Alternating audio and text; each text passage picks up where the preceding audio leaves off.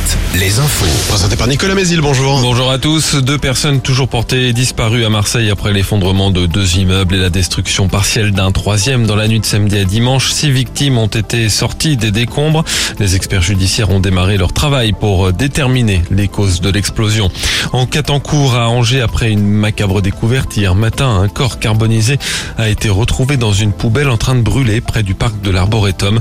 Aucune piste n'est pour l'instant privilégiée par les enquêteurs. Après les incendies dévastateurs pour la végétation l'été dernier, notamment à Beaugé en Anjou où 1400 hectares avaient brûlé, le gouvernement doit dévoiler ce mardi son dispositif 2023 de lutte contre les feux de forêt. Les ministres de l'Intérieur, de la Transition écologique et de l'Agriculture sont attendus en fin de journée en Gironde, le département le plus touché l'an dernier. Amir attendu en Vendée au mois de juin, mais ce n'est pas en tant que chanteur, mais comme comédien qu'il participera au festival de Terre-Neuve. Ce sera au château de Terre-Neuve à Fontenay-le-Comte le 20 juin prochain pour un seul en scène intitulé Sélectionné. Le foot avec le mondial de Montaigu qui s'est achevé hier. Les Belges d'Anderlecht ont remporté la finale du challenge des clubs. L'Angleterre s'est adjugé le challenge des nations masculins. Chez les féminines, les États-Unis ont dominé les Françaises dimanche soir.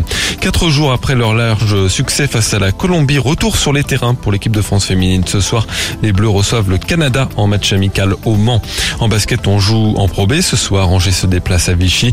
Au Cholet Mondial Basket qui a pris fin hier, Bourg-en-Bresse a remporté la finale contre les Allemands d'Urspring Academy. Le Mans a pris la troisième place. Les jeunes de Cholet Basket sont douzième et bon dernier. Et puis les rugbymen du stade Rochelet, eux, viennent s'entraîner en Vendée. Ce mardi, c'est à midi au stade Henri Desgranges de la Roche-sur-Yon avant une séance de dédicace à 14h15. La météo, un ciel très voilé en attendant l'arrivée d'une nouvelle perturbation qui donnera de la pluie la nuit prochaine et un renforcement du vent demain. Les maxi 13 à 15 degrés. Très bonne journée à tous.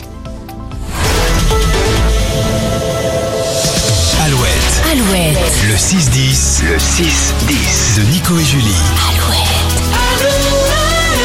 Allez, dans moins de 10 minutes, on va jouer avec l'un ou l'une d'entre vous.